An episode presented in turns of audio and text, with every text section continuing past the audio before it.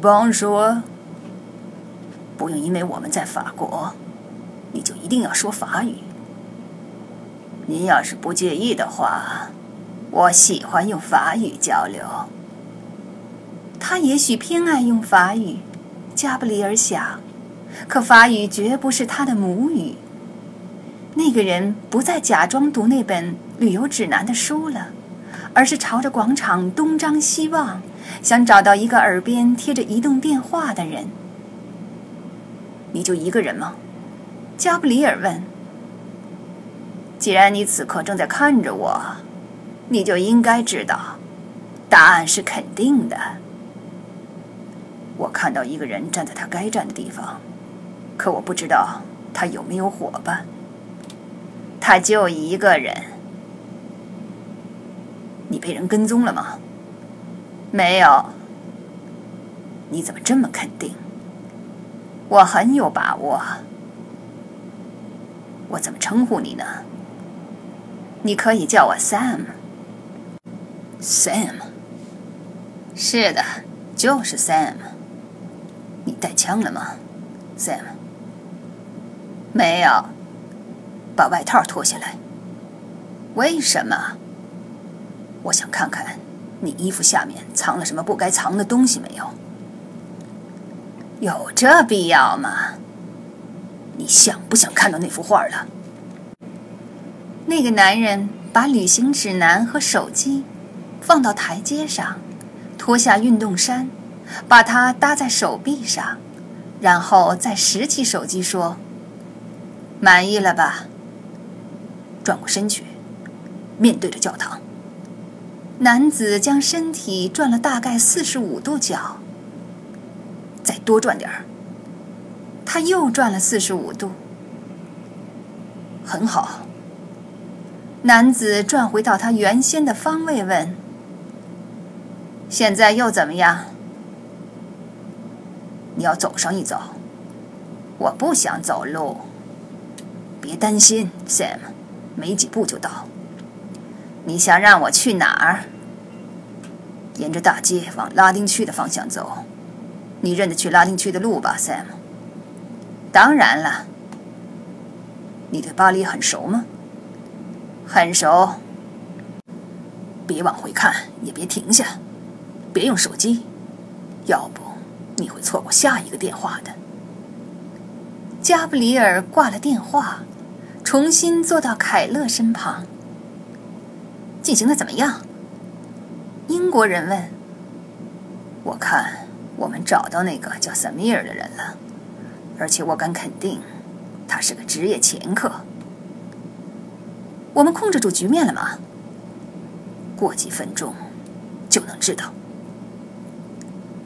在广场的另一边，山姆正在把他的运动衫重新穿上。他把手机放回胸前的口袋，将旅游指南扔进垃圾箱，然后向圣日耳曼大街走去。顺着大街向右拐，他会到达巴黎荣誉军人医院；向左拐，则可以到达拉丁区。他犹豫了一阵儿，然后向左转弯。加布里尔缓缓地数到二十，站起身。跟上了他。最起码来说，山姆有听从指令的能力。他沿着大街照直走，走过店铺和人满为患的咖啡馆，没做片刻的停留，也没回头张望。这使得加布里尔可以专心于他的首要任务——反侦查。他没看到任何山姆和同伙合作的迹象。也没发现山姆被法国警方跟踪的痕迹。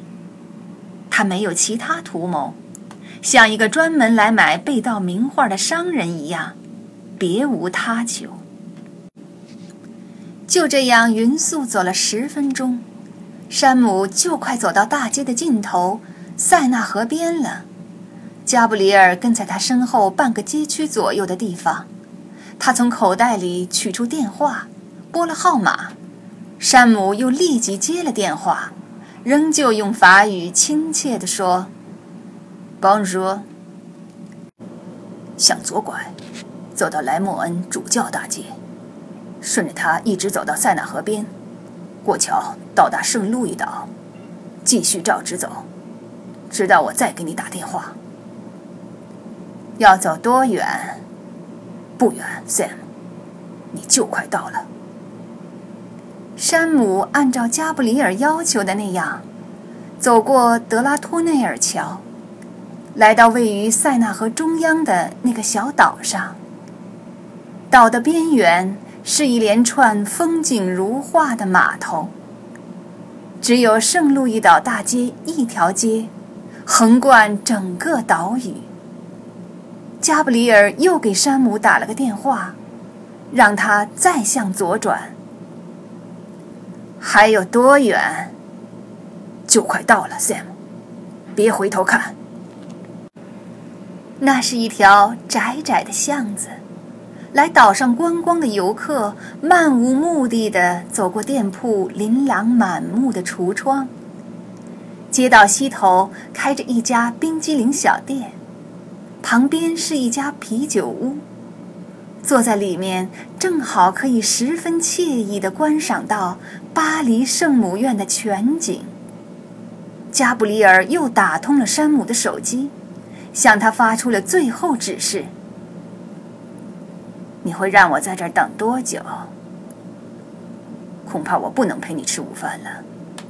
我只是被雇来帮忙的。”加布里尔没再说一个字，就挂了电话。他注视着山姆走进啤酒屋。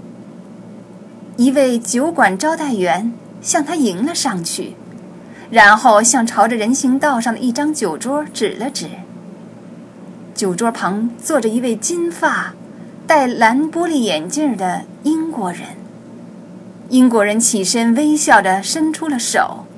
“我是 Reg。”加布里尔绕过街角的时候，听他说道：“Reg。”巴塞罗缪，你就是 Sam 吧？